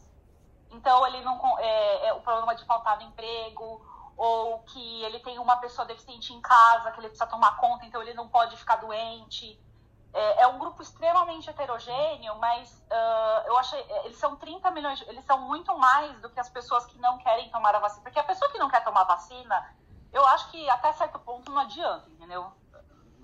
Né? Essas 30 milhões, elas querem tomar vacina, mas elas não estão não encontrando é, é, o suporte social que as permita tomar essa vacina. E porque essas pessoas que não querem tomar também tem o outro lado, né? Da propaganda, do. Porque agora a moda nos Estados Unidos é o seguinte: quem toma vacina, ó, eu vou explicar para vocês como funciona, tá? O mRNA entra na sua célula, aí ele produz spikes. E aí você fica é, eliminando spikes na atmosfera. Então, se você chegar perto de uma mulher grávida eliminando esses spikes, essa mulher grávida vai abortar. Meu, não, pera. Então, o, o, é, cuidado para não cair da borda. É, cuidado para não cair da borda, porque eu falei, gente, a imaginação desse pessoal, olha, tá? O, o cara que escreveu o Star Trek, Gene Roddenberry, tá invejando vocês, porque essa imaginação de vocês tá indo longe, viu? Mas é o, o, a explicação é essa. E agora essa explicação tá super. Tem um monte de médicos e outras personalidades né, que se dizem da, da área médica, é, falando isso agora, que se uma pessoa vacinada, se ela chegar perto de uma pessoa grávida, a pessoa grávida vai abortar. E, e, isso aí corre nos WhatsApp da vida, nos Facebook da vida, nos grupos de mães. Eles sabem que os grupos de mães é um problema seríssimo nos Estados Unidos, porque é, é, sabe como é que é, né? E tem, uma mãe tenta influenciar a outra, tenta levar a outra na, na base da culpa né? Principalmente agora que eles estão tentando vacinar os que eles liberaram de vacinar os adolescentes, esse é outro grupo que tá, eles estão estão com dificuldade de convencer os pais que a vacina é segura para as crianças, né? Ele, os pais mesmo tomaram e não querem que as crianças tomem, né? Então, assim, eu, eu achei interessante trazer isso porque levanta uma série de perguntas para gente, né? Sobre comunicação em ciência, sobre é, polarização política, sobre malucos da fake news, entendeu? Então a gente fica falando da nossa cloroquina, que é uma loucura, mas o cara do, do que, que faz que é o shedding dos spikes, eles falam, né? O cara do shedding dos spikes, ele é mais maluco ainda, né? E tem 28 milhões de americanos que acreditam nisso, né? Cara, mas é, então... é Ana, mas eu acho que esse esse volume de a gente está falando de 30 milhões. 30 milhões são 10% da população americana. A gente viu aqui um pouquinho menos que 10% da, da, da população americana. A gente viu aqui no Brasil quase um terço, aí um, entre um quarto e um terço da população médica indo pela teoria do caos, não é nem teoria do caos, pela teoria do se joga da borda do mundo, que o mundo é plano mesmo. É, e, e, o que eu acho que a gente tem que considerar é que não é irrelevante é, como a gente tratou é, as pessoas que, que, que permanecem em discursos absurdos, acreditando em discursos absurdos, sejam elas escolarizadas, médicas, pós-graduadas é, ou não. Tá? Não é irrelevante, a gente não pode desconsiderar novamente é, a deturpação da ciência em prol do, do, do rito egóico de se estar certo. Exatamente, Fernando, e é isso que eu quis trazer. Eu quis trazer. É, a gente tem que entender o que essas pessoas estão pensando, entendeu? A gente tem que entender o que se passa do outro lado, porque é muito fácil a gente falar: ah, não, eu sou super científico e você tá de parabéns, nota 2. Não, não, não, não dá pra gente a gente tem que entender o que passa na cabeça dessas pessoas, até para tentar, porque é isso que o governo americano está tentando fazer, né? Então eles estão fazendo um monte de loteria, né? Estão oferecendo, é, vão sortear dinheiro, vão é, dão, dão bebida alcoólica, um monte de medidas para tentar fazer as pessoas serem vacinadas, quando que o que essa, o que essa pesquisa do censo está falando, por exemplo, é que seria muito mais adequado eles gastar esse dinheiro com é, por exemplo, pegar uma ambulância, põe uma enfermeira dentro da ambulância e vai na casa das pessoas vacinar. Porque a pessoa não pode, pode se deslocar porque ela tem uma pessoa deficiente que mora na casa dela, entendeu? E como o sistema de saúde americano ele é estruturado de maneira diferente, ele não é como o SUS, né? Realmente lá, se você não pode pagar, você não tem acesso. Então, o, o, é, eu achei interessante trazer isso até para a gente tentar pensar soluções, entendeu? E, e tentar apontar o que, que essas pessoas estão né? Por que que qual é o interesse? Porque a gente sabe que no Brasil o problema é o interesse, né? Que interesse que essa pessoa tem de propagar essa fake news e de, de fazer as coisas rolarem desse jeito, né? E como a gente pode remediar isso? Como a gente pode. Então, acho que a gente precisa começar a olhar o problema e tentar encontrar soluções, assim como eles estão fazendo, né? Então, é, vamos vacinar as pessoas no interior, vamos. Aqui, eu, eu achei legal nesse sentido. E, uh, você falou tá perfeito, né? É, a gente tem que parar de, de passar a mão na cabeça, passar pano, como dizem, né? A gente, a gente passa muito pano. A gente não, não só a gente como classe médica, eu sei que você gosta de falar assim, Fernanda, a gente como classe médica, passar muito pano. É. Médico do futuro, será que ele tem que passar menos pano? Hum. Isso, isso é uma coisa que essa geração mais nova é 10 vezes melhor que a gente, viu? a gente fica falando que ah, essa geração nova, mas eles não passam pano, não. E eu acho que a gente tinha que aprender isso com eles. Carlos, depois Newton, depois Marília. A gente é bom de treta. Introduz mais um. Mais um, é uma nomenclatura que eu estou usando. FDNS. SN, quer dizer, FDSN. Que isso? Que é fator darwiniano de seleção natural. Cara, o problema é que seleção, seleção natural demora muito tempo, então até ela funcionar mesmo, a gente fica com raiva só. É, isso é seleção natural matar o meu pai no caminho, eu não, não tô nada feliz com isso. Eu acho que não, não tem que ser pensar em seleção natural, não. é, o problema é que a biologia mostra que seleção natural demora muito tempo. A gente, a gente morre, nasce outra geração e outra geração e outra geração e a seleção natural ainda vai estar atuando. Porque ela olha centenas de milhares de anos. E a gente tem só no máximo 100 anos de vida. 120, 140, sei lá. Newton, o que se espera, o que é exigido, o que será exigido, o que o mundo vai exigir do futuro médico? Bom dia, bom dia. Eu entrei nessa sala até pelo assunto. Aliás, estou aqui, na verdade, todos os dias. Né? O único dia que eu não entrei, que eu entrei, que não subi, foi o dia que o Alexandre trouxe o pianista, que foi aí foi tão espetacular que eu fiquei de plateia mesmo. Putz, se você não ouviu, isso foi no episódio 52, se eu não me engano. É incrível foi, mesmo. Foi espetacular. Mas voltando aqui ao tema. Esse tema, Fernando, ele me instiga por algumas razões. Primeiro que eu sou professor de medicina, né? Então eu estou vendo o médico do futuro na minha frente. Eu tenho uma filha que está fazendo medicina, está no segundo período, então eu tenho uma médica do futuro na minha frente todo dia. É, e sou preceptor, quer dizer, eu sou professor de uma, de uma faculdade privada e preceptor no HU, né? é, onde rodam os alunos da Federal também. Então vejo o médico do futuro que vem da faculdade pública. É, eu acho o seguinte, quando você pensa em profissional, pensando na pessoa, e aí usando uma técnica de RH, né, que chama chá, quem nunca ouviu falar, chá é o C é de conhecimento, o H é de habilidade e o A é de atitude, né? É uma técnica que a gente usa para seleção de RH. É, eu acho que o, o, o, médico vai continuar tendo a necessidade de conhecimento muito grande, cada vez maior, porque muda muito rápido, agora mais rápido ainda. A habilidade é você usar esse conhecimento no seu dia a dia, né? e aí ele tem que, tem que ter essa competência mais é, apurada, mas eu vejo o principal, rapaz, é a atitude, sabe? Eu acho que a atitude, ela faz a diferença muito grande entre o bom profissional, o mau profissional e o medíocre. Eu lembro quando eu estava estudando medicina ainda lá, segundo período, meu pai que também é médico, me dizia assim, olha, estude para ser acima da média, não seja medíocre. Então isso ficou na minha cabeça até hoje. E, e, e, eu acho que o médico ele tem que ter atitude, certo?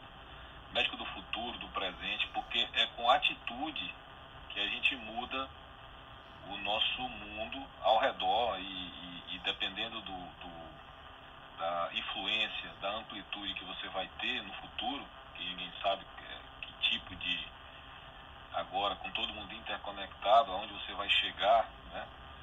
Você pode mudar muita coisa, mas se você tiver muito conhecimento, ficar parado dentro de um consultório, sem fazer nada, entendeu? Então assim, só naquela sua rotina mesmo, eu, eu, eu penso muito no nosso poder de influência de, de coisas boas. Então acho que o médico do futuro ele tem que ser uma, ele tem que ter uma atitude proativa, tem que ter uma atitude de mudar a realidade que ele considere que não esteja é, ideal. Acho que a gente tem que sempre buscar isso. Agora, essa pergunta também ela me traz o que será a medicina do futuro, né? porque ela passa por isso também. A medicina do futuro tem coisas que nós já estamos vendo hoje, que, é, que são irreversíveis. Né? a tecnologia, a telemedicina, a inteligência artificial, isso são coisas irreversíveis. Então o médico do futuro ele não pode ficar, é, passar é, ao, ao largo disso, ele tem que, ele tem que se adaptar, né? ele tem que aprender, reaprender, desaprender e aprender de novo. Ele tem que ter essa característica. O médico, ele é a expressão do, do, do lifelong learning, né? Você sempre tem uma melhoria, é, melhoria contínua. A gente estuda a vida toda. E mais ainda agora, com essa, essa mudança tão rápida do mundo digital, é, eu vejo, o médico não pode ter preconceito de achar que a telemedicina vai roubar o seu emprego. Tem, a, o novo sempre vem, né? Como já diz a música o novo sempre vem. Então você não pode ter medo. Você tem que se adaptar e trabalhar junto com ele. Então quando o Felipe colocou, que eu achei muito massa, né? Que um colega fez um exame físico como se fosse uma complementaridade, eu penso muito nessa visão de, de medical team, né? Como eu tenho na minha especialidade, tem uma coisa muito, muito, muito legal que chama Heart Team. O que é isso? Você pega um caso clínico e todos discutem o cirurgião, o hemodinamicista, o clínico, o paciente. Então, quando você junta várias cabeças para pensar sobre o paciente, é, sai um resultado melhor. Então, essa ideia de medicina coletiva ou compartilhada também é uma coisa que o médico do futuro vai ter que ter. E não só com outro médico, mas com outras é, profissões, né, ditas é, paramédicas, enfim. Mas é, é o conceito de equipe para oferecer saúde. Eu acho que o médico do futuro ele vai ter que ele vai, ele vai sair, ele tem que sair dessa parte é, é, é, é, egóica, né? De ficar eu sou tal, eu passei né, no curso de medicina e tudo mais, e acabou isso. Não é mais isso, entendeu? E engraçado que ontem eu pensava sobre isso, nem sabia que ia ter esse tema hoje, que era, para onde a gente está indo, né? Por que, que o médico ele vai para as áreas que dão dinheiro, vamos dizer assim, ah, as áreas que tem órtese, prótese e tal. Eu, eu, ficava, eu, fico, eu fico pensando muito, muito nisso, porque assim, a gente também é direcionado pelo mercado de trabalho, né? Então, logicamente que o estudante está lá no primeiro ano, ele se inspira em pessoas, ou por um lado ou por outro. Então, se o seu valor é, poxa, eu quero ter mais conhecimento, ter um cara que tem muito conhecimento, eu me inspiro em professores que têm essa característica. Mas, por outro lado, não, quero ser bem sucedido financeiramente, eu me inspiro, ah, o cara, o doutor fulano de tal, da especialidade de tal, tem esse padrão de vida, tem esse carro, tem essa casa com piscina tal, como é que ele fez para chegar ali? Então, nós hoje, nós somos exemplos para novas gerações. É, e o que me preocupa é que, do ponto de vista comercial ou financeiro, a medicina está se afastando da base dela, que é o ponto de vista assistencial necessário, que seria mais para o médico de família, um médico mais de saúde é, populacional, que é o que, é o que a, gente, a gente precisa. A medicina brasileira ela é uma medicina de especialistas, ela é copiada da medicina americana. Mas o que o país precisa mesmo hoje são de médicos mais generalistas, inclusive, para tratar de atenção primária. É o que precisa. Se é assim que vai ser, não sei. Mas é o que a gente precisa hoje. E, mas lógico, quando você está falando do ponto de vista individual, quem está lá na faculdade vai pensar, não, eu quero ter esse patrimônio, ser bem sucedido, ele vai para a área que vai, teoricamente, vai dar mais dinheiro e aí investe toda a lógica do que seria um bom sistema, um bom, bom sistema de saúde. E, resumidamente, é, o médico do futuro vai ter que ter assim, as soft skills, ele vai ter que ser empático, ele vai ter que ser aquele médico que é, tem um bom relacionamento interpessoal, inteligência emocional, fazer network, é, estudar nem sempre vai te, vai te transformar naquele médico bem sucedido que você quer. Precisa de muito mais coisa para você chegar lá. Desde sorte também, conhecer pessoas certas, estar no lugar certo. E a outra coisa que foi, acho que foi falado pela Ana, Ana Carolina, que é a questão de você estudar, saber gestão também, porque a gente perde muito dinheiro. O médico ele não se preocupa, ele trabalha muito, ele não vê nem o relatório de produção onde ali tem glosa, onde tem coisa que ele nem viu, que ele perdeu dinheiro, trabalhou, então fruto daquele é, esforço dele tem que saber olhar um demonstrativo financeiro, é, mínimo que você tenha um consultório já é um negócio que você tem que fazer a gestão. Então, ele tem que saber gestão, ele tem que saber finanças e tem que ser é, e tem que ter inteligência é, emocional. Para mim, é, tem que juntar tudo isso eu gosto muito desse, desse tema porque é uma coisa que eu reflito bastante realmente como vai ser a, a nossa próxima medicina. vou trazer uma fofoca rápida, eu já, já falei muito, Fernando. É, tem tem um, um, um, Ontem, na verdade, né? Foi liberado pela, pela Anvisa, eu botei aqui, é, liberado pela Anvisa, aprovado ontem à tarde, segundo está aqui, o mais dois né, anticorpos mono, monoclonais, o Banlanivimab o Epezivimab para tratamento do, do coronavírus. E o interessante dois pontos, eles têm que ser usados na, na fase precoce, até 10 dias de sintomas, e eles podem ser usados por crianças acima de 12 anos, desde que com critérios e tal. É, mas eu estava vendo aqui os resultados dos, dos, estudos, eu não achei ainda muito, muita força científica não, mas está liberado aí, foi aprovado pela Anvisa ontem à tarde. E ele disse que reduz, de acordo com o estudo que embasou isso, o tratamento reduz em até 70% o risco relativo de infecção, é, de, de, é, de mau prognóstico é, evolutivo né, por Covid, pela Covid. E é isso. Obrigado. O problema é critério de seleção de paciente, né, Newton? Isso é sempre muito difícil. Se, se tem MAB no nome, já é muito caro, né? É... Aí eu vou. Ah, sim, desculpa, eu, te, eu tenho que fazer essa. Ó, oh, Felipe, você me deu uma boa notícia. Eu tô no grupo da RIMS aqui, já vou dizer que você disse, entendeu? Que nós vamos para RIMS esse ano. É, eu faltava, eu só decidi uma coisa, porque esse ano vai ser um, é, é vai ter um misto, né? Ou, ou, ou, ou você pode fazer presencial se eu não me engano, está 600 dólares, ou você pode fazer virtual. Mas eu já estou com passagem comprada, hotel é, já é pago, e agora eu vou fazer é, o pagamento da presencial, entendeu? Valeu aí pela, valeu pela notícia. Agora mande, mande um é, e-mail para o Biden, e eu não sei se é por CDC que regula lá isso, para a gente é, ficar tudo certo. Biden, meu chapa, libera o Milton, o Newton. Mariléia, não sei se você está em exame ou não. Não. Ótimo. Não, estou aqui, acabei agora mais um exame. Aqui. Muito legal ouvir de você aí, que uma pessoa que eu admiro bastante, que, que, que tem aí também uma longa história dentro da medicina. O que, que se espera desse médico do futuro? É, olha só, Fernando, quando a gente fala o que será exigido do médico do futuro, eu, eu me reporto a, a uma análise do que é que a gente precisa do médico do presente, não, não é do futuro.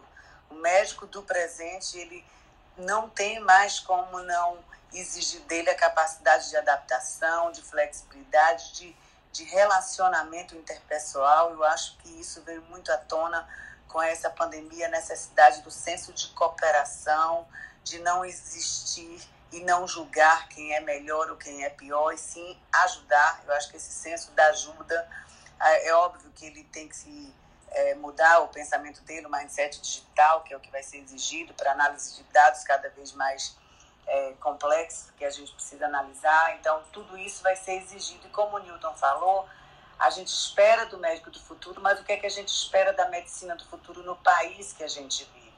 Porque muitas vezes a gente é muito teórico e não vai para a prática da atuação diária.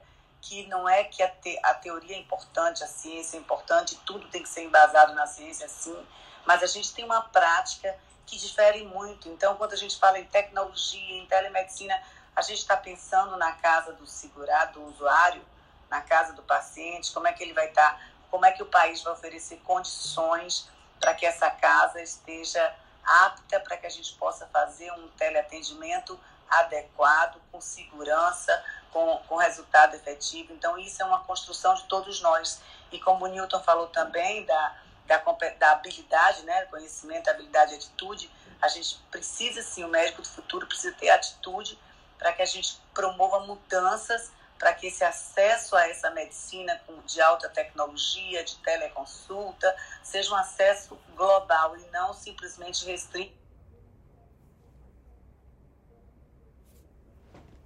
Acabou entrando ligação, deu, é, parou aí, travou não? Parou um pouquinho. Ah, tá. Então a gente precisa de atitude para levar a uma população o acesso a uma medicina de qualidade e nós, como profissionais médicos, temos uma responsabilidade grande em promover essas mudanças. Então, a gente tem que ter o autoconhecimento, inteligência emocional, a gente sabe todas aquelas competências que a gente fala, que, é, é, é, que, são importantes e que é o que vai ser exigido sim, mas a gente precisa praticar muito mais do que a gente prega. A gente fala tanta teoria, vamos para a prática, vamos para o consultório do dia a dia, vamos atender o paciente. Quando a gente fala aí, que eu acho que foi o Felipe que falou, a gente tem tido tanta queixa dos pacientes ao longo dos anos por essa relação médico-paciente no presencial, que está tão difícil. Como é que vai ser no virtual? Então a gente precisa mudar no presencial. Não é possível que as pessoas não acordaram para esse tipo de mudança e que isso vai de pessoa a pessoa. Então o médico tem que passar, rever seu posicionamento, rever a essência da sua profissão, do que ele quer fazer e o principal, o senso de cooperação. A gente tem que ajudar cada dia mais uns aos outros. E a gente tem que se ajudar se a gente quiser fazer alguma mudança. Não adianta nada de tecnologia se a gente não tiver na essência essa mudança, entendeu? Eu acho que vai por aí. E pensando em tudo, na sustentabilidade, muitas vezes a gente fala tanto dos custos, como, não sei se foi nessa sala que falou, olha, quem gera menos, é, é, quem, quem, quem é menos oneroso nisso tudo do sistema é o médico, mas é ele que gera todo o custo do sistema. Então vamos parar para pensar nisso. Ele pode ser lá no, no, nos percentuais de custos, ele pode estar enquadrado como honorário médico o menor, mas ele é o gerador de todo, tudo, todo o restante dos custos. Então, é uma análise bem complexa, eu acho que vale a pena a gente ter outras salas para esse tipo de, de discussão, mas, ah, ah, ah, mas é isso aí, eu acho que o médico do futuro ele tem que ser adaptação, análise de dados, pensamento crítico, inteligência emocional, mas eu acho que ele tem que ser hoje isso. Ele tem que parar para hoje, falar, eu não quero no futuro ser assim. Hoje eu já teria que estar assim. Hoje eu já teria que estar visando valor ao meu paciente, ajudando os colegas, trabalhando com equipe multidisciplinar, sem aquela história do pedestal, todo mundo em linha, que a função é todo mundo estar tá em linha, porque cada um precisa do outro, essa interação. Então, Eu acho que essa pandemia acelerou muita coisa, mas isso depende muito de nós, que há muito tempo a gente vê os pacientes se queixando de que nós médicos estamos muito distantes deles e não vai ser tecnologia nem, nem, nem é, é, é, é ferramentas que facilitem o nosso trabalho, que vai mudar a nossa essência enquanto ser humano. Eu acho que isso aí a gente tem que pensar. Aquela sala mesmo da música, daquele cirurgião de cabeça e pescoço tocando, aquilo ali é maravilhoso. A gente vê o quão sensível é, é, aquele médico é. Então, quando você faz a opção de operar com alguém, você, poxa, vê a sensibilidade, como ele não deve ser no trato com seus pacientes. Então, eu acho que é, a essência maior é esse senso de humanidade que a gente precisa é, é, é, é entender o quão importante é. Acho que falei demais. Não, nunca fala demais, Mariléia. É, a não ser, você tem alguma fofoca para trazer? Não, está tudo bem? Não, tá aqui assim, o que, que eu estou percebendo, mas aí é como a gente faz um segmento, ainda mais pela minha área de atuação, um segmento muito diário e, e, e por hora da, da, da, situação do Covid, eu estou percebendo já aqui um aumento do Covid, infelizmente, de forma muito sensível, a gente já está vendo os gripários ficando lotados, eu já está vendo muita gente já a, aumentando o diagnóstico de Covid, amigos, é, a turma jovem em hospital que estava em média admissão de três por dia já foi para oito por dia, casos mais leves, mas a gente tem percebido é, um aumento e eu acho que é o esperado, o previsto na curva mesmo, tá? Hum, legal. Não, legal. Pelo menos se já forem vacinados, pelo menos teoricamente não teremos pacientes graves dessa vez, né? Uh, Felipe, eu queria te aproveitar aqui, aproveitar essa, já que a gente só vai falar de novo na segunda-feira ao vivo. É, o que, não sei se você já viu uh, o aparecimento do Covid-19 associado à mucormicose.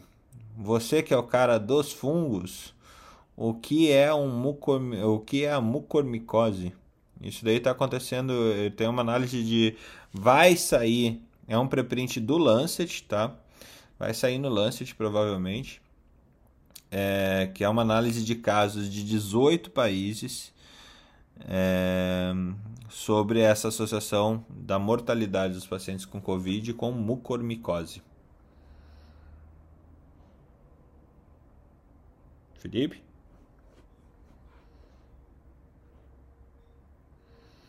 Fica pra segunda-feira então, gente. Quem trouxe, essa, quem trouxe essa fofoca foi a Ana, viu? Ela trouxe essa fofoca essa semana. Ana, por favor, então me é... ajude. Também tá levando as crianças pra escola. Também tá com as crianças pra escola. Então tá bom, vamos terminar o programa de hoje, já que o pessoal tá deixando as crias na escola.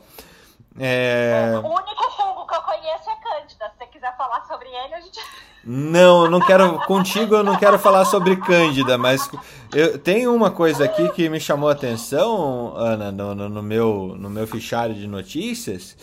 É, tendo um trial com 200 mil pacientes, foi achado que é, o screening para câncer de ovário não reduz morte. Veja só.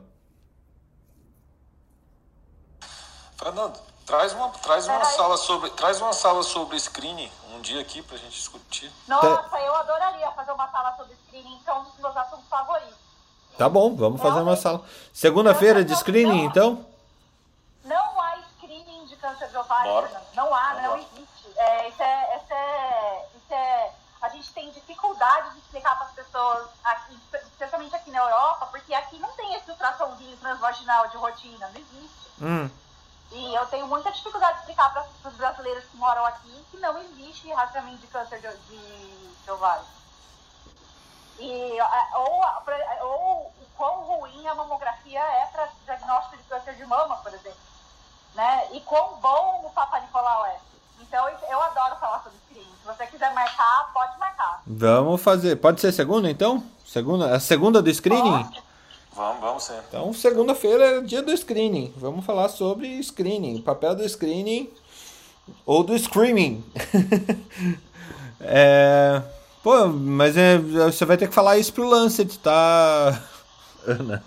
É, não, mas é isso mesmo, não existe. É, é, é a gente sabe já que é, é, eles estão só mostrando mais uma vez que é isso aí mesmo. É, que é, essa doença tinha que ter um, uma cor e um, e um meio, porque não existe é, crime.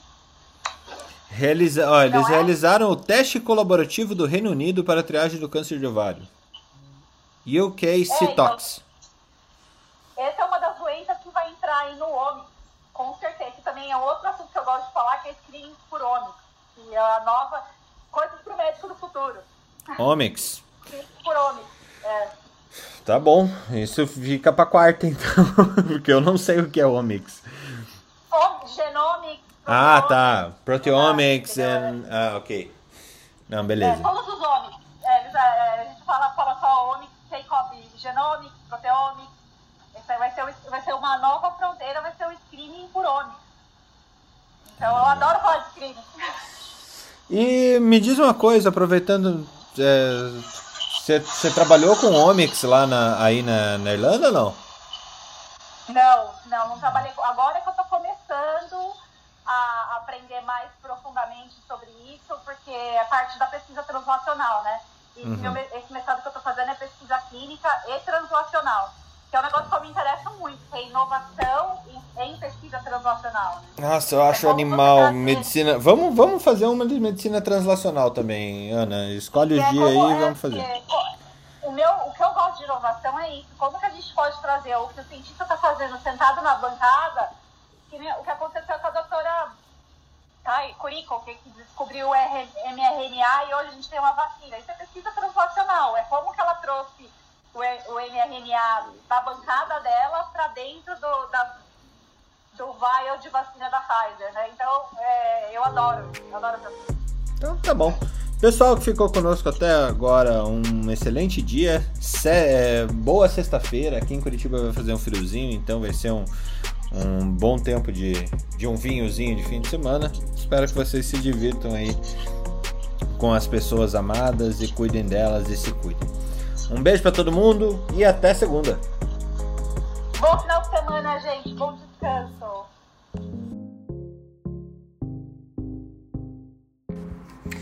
Academia Médica. Bem-vindo à revolução do conhecimento em saúde.